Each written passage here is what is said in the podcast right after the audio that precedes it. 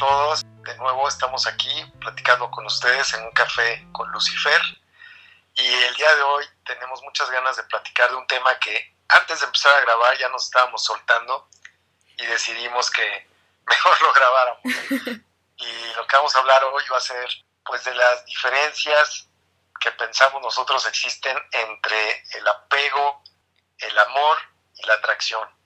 Que creo que todos lo hemos sentido en algún momento de nuestras vidas y muy probablemente sea algo que sintamos constantemente. Así que, bueno, bienvenidos. Hola Kat, ¿cómo estás? Hola, hola, ¿todo bien? Eh, como dices tú, está bien padre este tema. Ya estábamos a la mitad del café cuando dijimos, oye, ya, ya hay que grabar. Creo que sí es un tema súper interesante que, como dices, o sea, todos nos ha pasado, todos hemos pasado por estas tres cosas. De hecho, lo que empecé a notar es que tú y yo discernimos un poco en, esto, pero también logramos converger en cierto punto, ¿no? Entonces, justamente estábamos empezando con el tema de los crushes y qué son los crushes y cómo puedes identificarlos. Y mi punto sobre los crushes es que a veces te puedes crushar con alguien por admiración y confundir con gusto o con atracción o algo más. Sí, lo que yo noto mucho es justo ese tema, ¿no? En, las personas, y sí digo en, las personas porque a mí no, no me pasa. A mí no me pasa. De niño sí tuve un crush, uno en mi vida, y fue la princesa de la historia sin fin, de la primera película, y me acuerdo que fue la primera vez que vi a una mujer, y era una niña, igual que yo, que había una película y sí de alguna manera me llevó a fantasear. Y fue la primera vez que sentí eso en la vida y fue lo que yo entiendo como un crush, una especie de enamoramiento a algo o a una persona más bien que pues que está fuera de tu alcance y que en muchas ocasiones ni siquiera es real. Seguramente yo no sé ni cómo se llama esta persona, seguro no sé cómo es sin el maquillaje, etcétera, ¿no? Y creo que pasa mucho con muchos artistas de, de, cualquier índole, al final de cuentas los artistas, vamos a suponer cantantes, que es como muy común que la gente tenga crush en cantantes. Aún creo que más que en actores o actrices de, de cine, bueno, actores. Creo que pasa más con músicos. A la vez, pues es, lo único que conoce uno de ellos es pues, lo que te dejan ver, ¿no? Lo que te dejan ver en sus redes sociales, lo que sale en alguna noticia, y bien, pues tienen que poner una especie de, de acto, ¿no? Porque es parte del atractivo, es parte de la atracción. Y por eso a veces te puedes topar a alguien que tú simplemente has visto en la televisión o en un escenario y luego no lo reconoces. Y entonces, sí, como tú decías, creo que hay un, un tema ahí. A mí en lo particular, como sabe Kat, yo tengo un tema con la gente que se crochea, por decir algo, a ese, a ese extremo que, empiezan a ver a, a la gente como dioses, ¿no? Como Idolatrar. Que literalmente desarrollan un amor por, ellos cuando yo creo que no puedes amar algo que no te corresponde. Y el hecho de que canten padre o escriban padres letras, no es que te estén correspondiendo a ti, se están expresando y están haciendo su trabajo, al final de cuentas. Claro, eh, hay una diferencia entre idolatrar y crochearte con alguien, ¿no? Pero creo que un crush en este caso eh, es un poco más parecido a un amor platónico y entonces hay que tener como muy en cuenta que un amor platónico pues es irreal. Y justamente los artistas crean un personaje porque estás trabajando directamente con el ámbito emocional, el ámbito creativo. Entonces, el hecho de involucrar a tu persona real con esas cosas te puede traer muchos problemas. Por eso es mucho mejor para un artista crear un personaje y trabajar sobre eso, ¿no? Y por, eso pasa mucho lo que tú dices. Y sin embargo, creo que es muy normal que las personas desarrollemos este tipo de amores platónicos o crushes. Y justo lo que decía al principio, pasa más cuando es alguien que hace algo que a ti te gusta. No sé, por decir algo en mi caso, alguien que canta muy chido o alguien que compone o que toca muy bien, que se dedica a dar giras por todo el mundo, que más bien hace cosas que a mí me gustaría hacer. Ahí es donde está esta línea de confundir cuando admiras a alguien y cuando te gusta o te atrae. que pueden tener las dos cosas. Puede ser que admires a alguien y que además esa persona físicamente sea una persona atractiva, pero hay muchas veces, hay muchas veces en las que lo que lo vuelve atractivo es lo que hace. Eso que dices es un punto súper importante, que muchas veces resulta que les, les gusta la persona, les gusta, entre comillas, por la admiración que tienen o el gusto que tienen por su talento.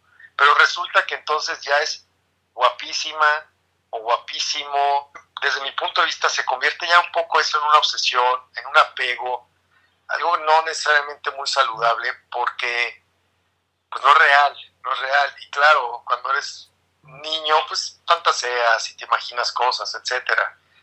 Eso es muy común. Pero creo que siendo una, una persona adulta sana, ahí es justo lo que estás diciendo tú, puede haber una gran diferencia. Y sí, puedes tener una atracción magnética hacia ciertas personalidades, pero hay que también uno tener conciencia de qué tipo de, de atracción es, basada en qué, porque si no, yo no creo que sea muy sano que la gente se la viva entonces todo el tiempo siguiendo a estas personas, viendo sus cada, movimiento que hacen, comentando en todo lo que pueden subir en alguna red social y dar su opinión y que sigas tú nutriendo ese enamoramiento que no es sano porque te va a bloquear entonces de ver lo real y a lo mejor de conocer a una persona interesante que esté al lado de ti que pues que no no es una celebridad sin embargo es una persona real que tiene muchos atributos seguramente tiene talentos todos tenemos talentos a veces a todos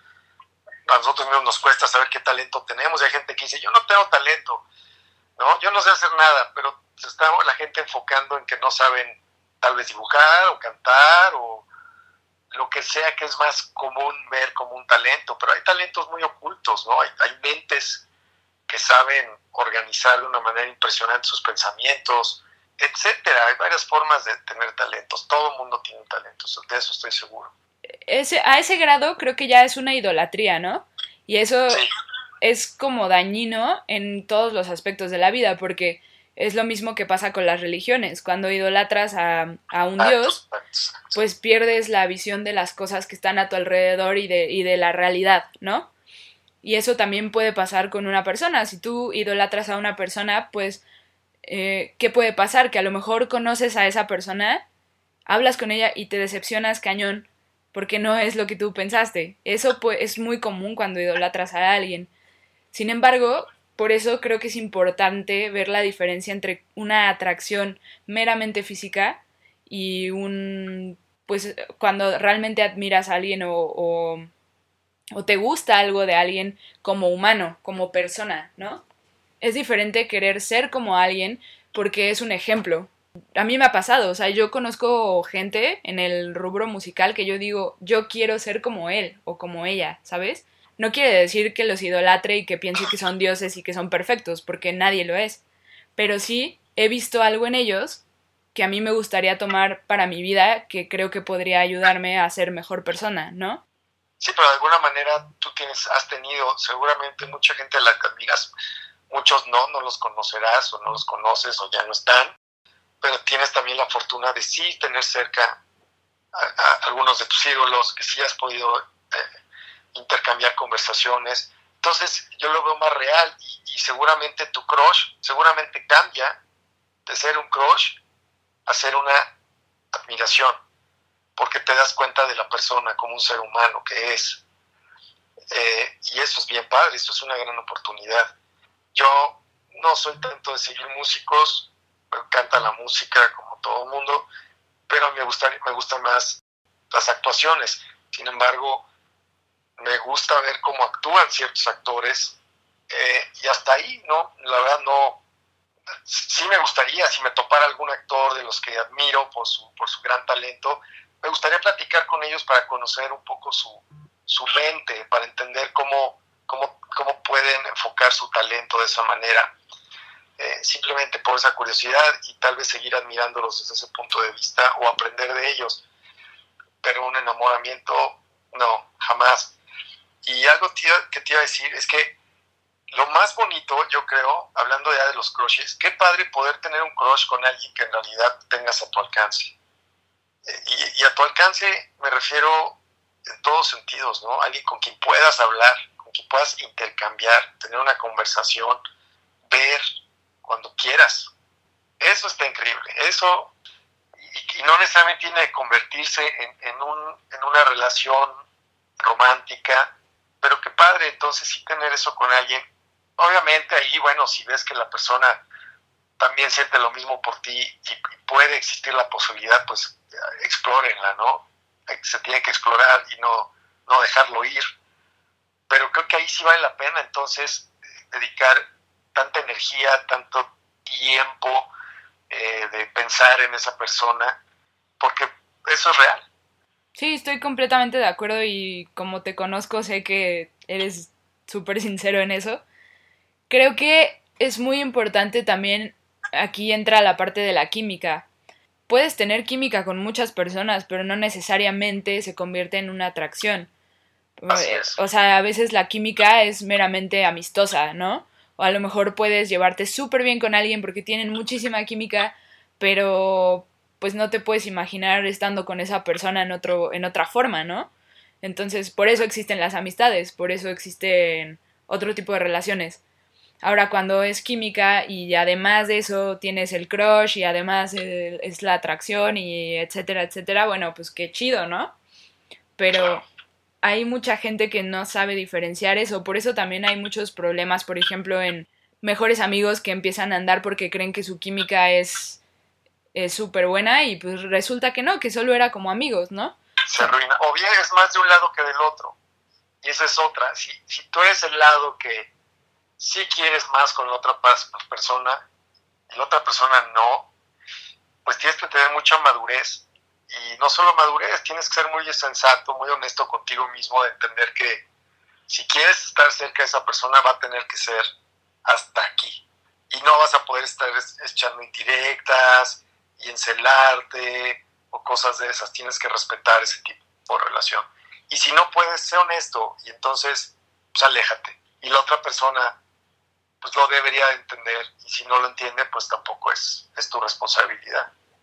Sí, exacto. Creo que la, la mayoría de las personas podemos ser muy necias en cuanto a ese tipo de cosas, ¿no? Entonces, a veces nos lastimamos solos o lastimamos a otras personas por, por querer cumplir algo que al final se vuelve un capricho. O sea, ya se pierde como los sentimientos, se pierde la química, ya se vuelve un capricho. Siempre estamos cazando cosas que, que no nos corresponden, como bien decías, ¿no?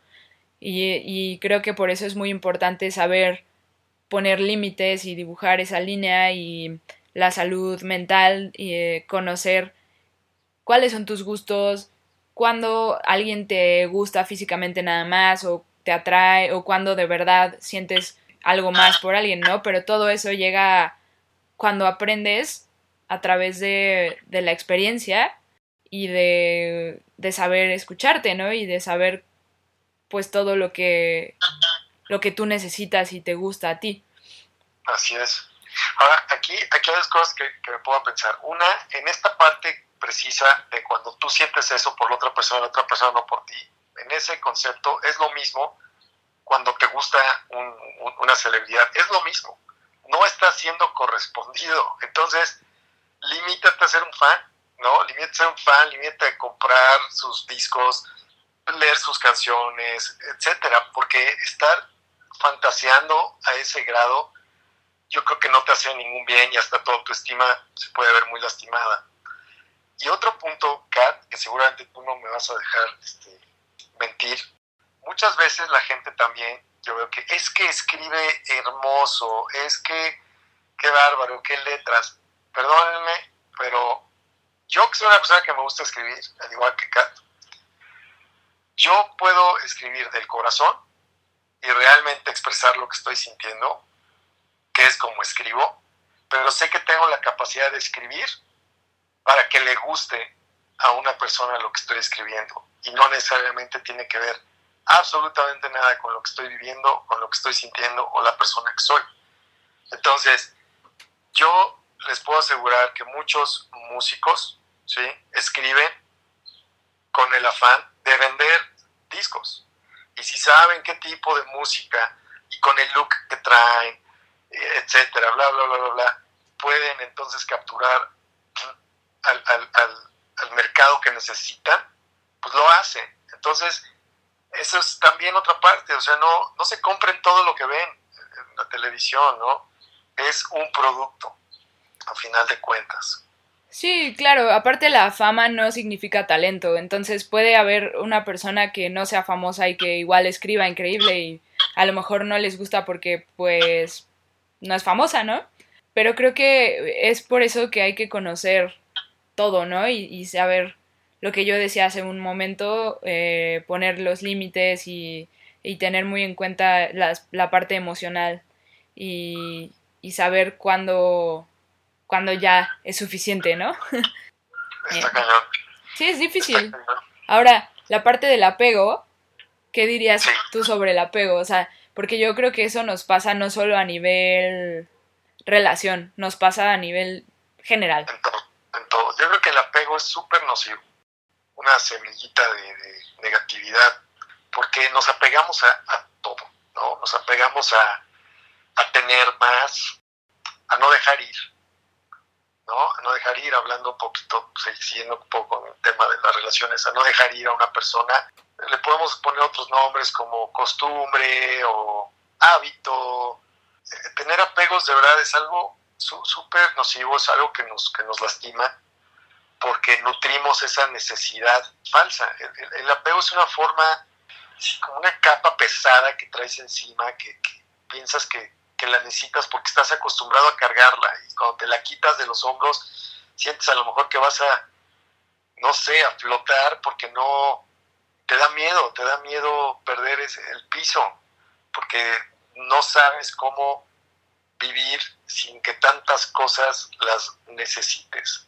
Y eso es una, es una transición tan, tan importante que muchos dejamos pasar por largo y yo, yo sé, yo lo he visto, hay gente que toda su vida tiene muchísimos apegos y, mueren con apegos, e incluso en, su, su, lecho de muerte siguen apegados, siguen apegados a pensamientos, a sentimientos, al por qué no hice esto, al por qué no me dijeron.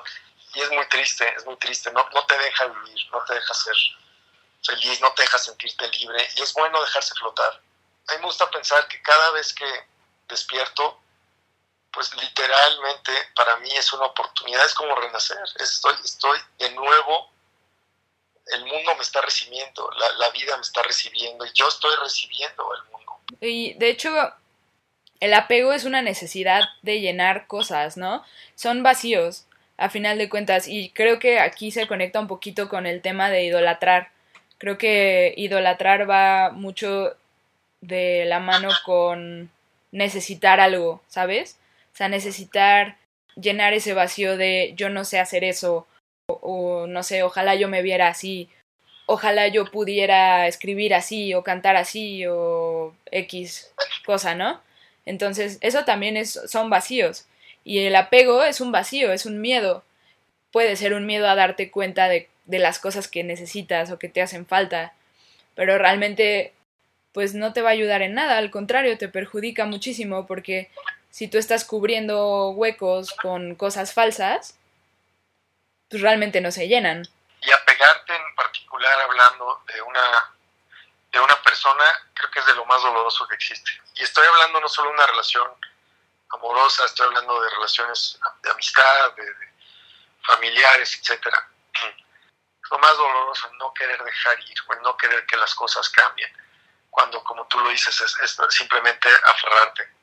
Y aferrarte a una idea y un concepto de tu propia persona, de sentir que sin eso no puedes vivir bien. Alguien, o sí, alguien que explica excelentemente bien el apego, pues es, es, Buda. Este, el apego desde la perspectiva budista, yo se los recomiendo mucho porque les, les va a ayudar mucho a entenderlo, lo ponen en palabras muy claras y a mí me sirve, a mí me sirve de vez en cuando retomar siempre esas lecturas y me ayuda a aclarar mi mente muchísimo y, a dejar ir, a dejar ir aferramientos y apegos que tengo a cosas y conceptos que, que no me dejan, pues no me dejan ser tan feliz como puedo ser o tener tanta paz como la que yo puedo tener. La verdad es que sí les recomiendo que, que lo lean porque en verdad ayuda mucho. Creo que todo parte desde el entendido de que nada nos pertenece, ¿no? Nada ni nadie. Y eso es algo que le cuesta trabajo a las personas como asimilar. Ninguna persona es nuestra, ninguna cosa es nuestra del todo, las cosas son temporales y todo son etapas y el tiempo va avanzando y nosotros también tenemos que ir avanzando y tenemos que ir dejando cosas o personas atrás porque las etapas cambian y requieren otras personas, otras cosas, otro ambiente, otros lugares y no podemos estar siempre aferrados a la misma gente, el mismo la misma casa, o sea, realmente si nosotros queremos evolucionar es necesario ir dejando cosas porque lo que llega a nuestra vida en el momento que llega es por algo. En cuanto aprendemos a aceptar eso, el apego se vuelve innecesario y vas como siendo capaz de, de soltar, como bien dices, que es súper importante. Y más cuando puedes soltar personas, es muy satisfactorio, porque el hecho de dejarlas ir no significa que no las vuelvas a ver. O que no las ames. Justo lo que estás mencionando, la combinación del apego con el amor se confunde. Entonces la gente te puede reclamar, ¿cómo si me amas no vas a estar conmigo? No, no vamos a estar juntos. Y es por ese mismo amor que tomas las decisiones tan difíciles a veces como decir, mejor no estemos juntos, es más, mejor ni nos hablemos. ¿Por qué? Porque te amo, porque tengo un concepto de ti bonito, porque eres alguien importante en mi vida, que prefiero mantener de esa manera y no dañarlo por apego y no es dejarte ir en un plano permanente en todos los sentidos. Es obviamente de mi mente, de mi corazón, jamás te dejaré ir, pero te dejo ir en un, en un plano físico por el momento y tal vez en otra vida, tal vez en esta vida, en otra, en otra era, eh, exista la posibilidad de volver a poder estar en el plano físico cerca. Pero si no se puede, es importante entender que lo haces por amor y eso, entrando al, tema que también queremos platicar, es del enamoramiento, mucha gente no, no entiende bien esa parte o tenemos conceptos diferentes, pero creo que tú y yo podemos coincidir mucho en eso, que en verdad estar enamorado y, y amar es también dejar ir. Y lo haces muchas veces por la otra persona, aunque a ti te esté doliendo más. Cuando realmente amas a alguien, lo que quieres es lo mejor para esa persona independientemente de lo que tú estés sintiendo.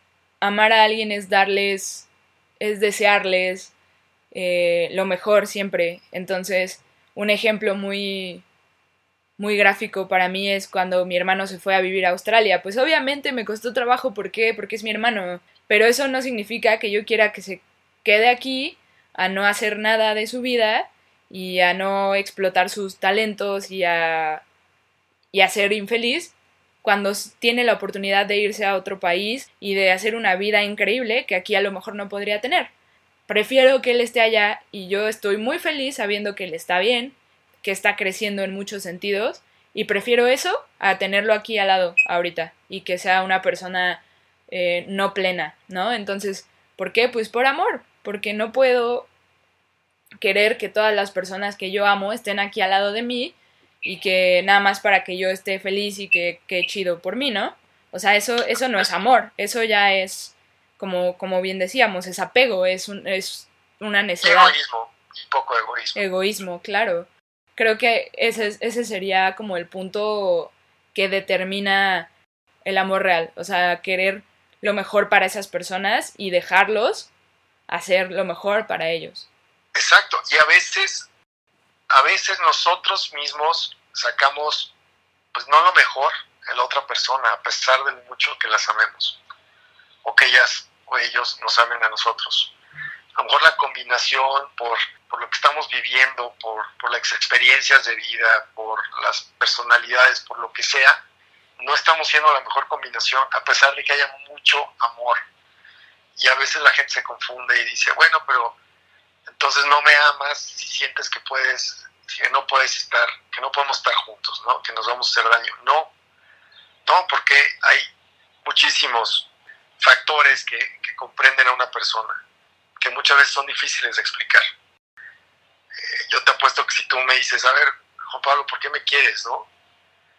Pues te podré decir algunas cosas del por qué, pero son cosas tal vez muy superficiales, va más allá, ¿no? Hay cosas que simplemente yo las siento, que simplemente a lo mejor ni siquiera me di cuenta cuando actuaste de alguna manera, dijiste algo, lo que haya sido, tu silencio inclusive, pudo haber hecho que obviamente mi, mi cuerpo, mi, todos mis sentidos lo percibieran y se desarrolle, ¿no?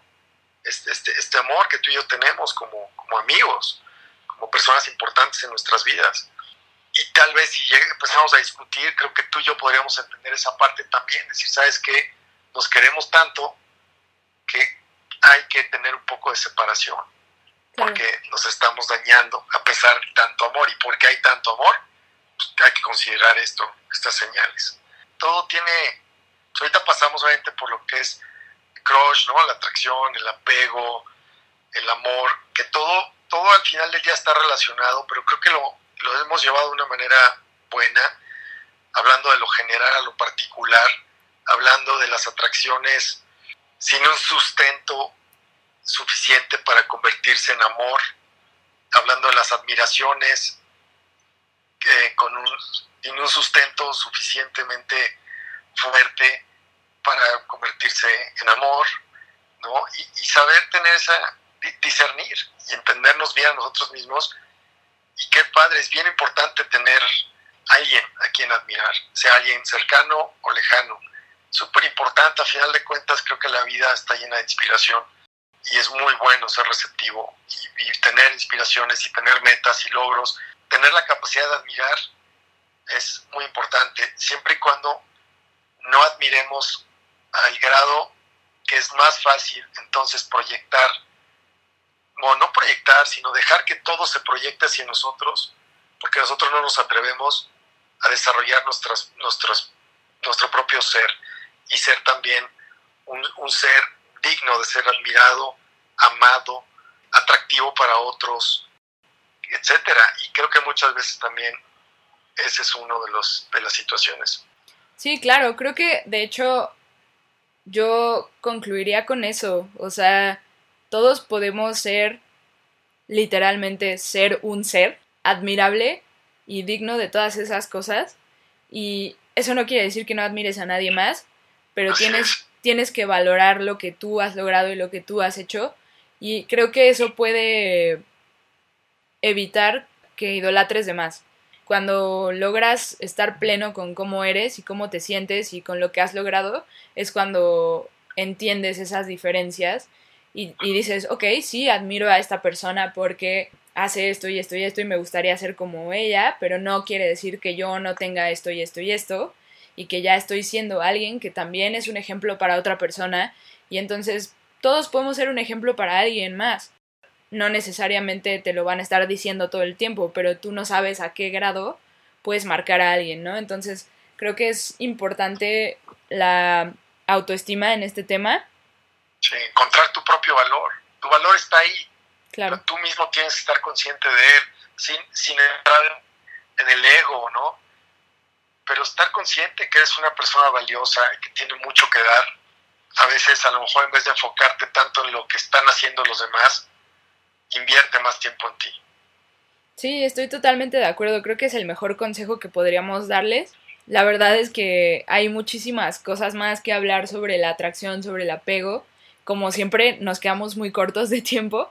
Pero a mí me gustaría eh, preguntarles a ustedes qué, qué les parecería invitar, o sea, bueno, que invitemos a algún experto en, este, en el tema del apego, porque creo que es importante profundizar más en eso y a lo mejor surgen más dudas sobre este tema porque es algo que nos ataca muy constantemente, ¿no? Entonces, mm, cuéntenos qué, qué les parecería tener un episodio solo de este tema con una persona experta en este tema para poder resolver muchas dudas, ¿no? Excelente, excelente. Oigan, les, les platicamos. Ya vamos a llegar al final de la primera temporada pronto y va a haber cosas cosas nuevas, cosas padres, que ya se las platicaremos un poquito más adelante. Va a tener la oportunidad tal vez de, conocernos en, persona, los que se interesen. Ya llevaremos esto un poquito con más detalle. creo en el siguiente episodio. Gracias a los que nos han estado siguiendo. Compártanlo, por favor. Denos sugerencias, como siempre. Díganos qué les gustaría hablar. Si a alguien de ustedes les gustaría conversar también en el podcast, tienen un tema, saben que, ustedes tienen esa sensibilidad, esa visión de, poder compartir, pues por favor, ¿no? Este es un foro abierto que nos interesa muchísimo la opinión de la gente. Sí es, estamos súper felices ya por, estamos por llegar a, otra etapa, pero bueno, por lo pronto, pues también estamos planeando ya poder eh, vernos por fin después de muchísimo tiempo. Pero ya, ya les iremos contando, como dice Juan Pablo en el próximo episodio, qué, qué es lo que va a pasar. Y por lo pronto, pues muchas gracias por estar con nosotros, por acompañarnos. No le tengan miedo a Lucifer y tómense su café todos los días.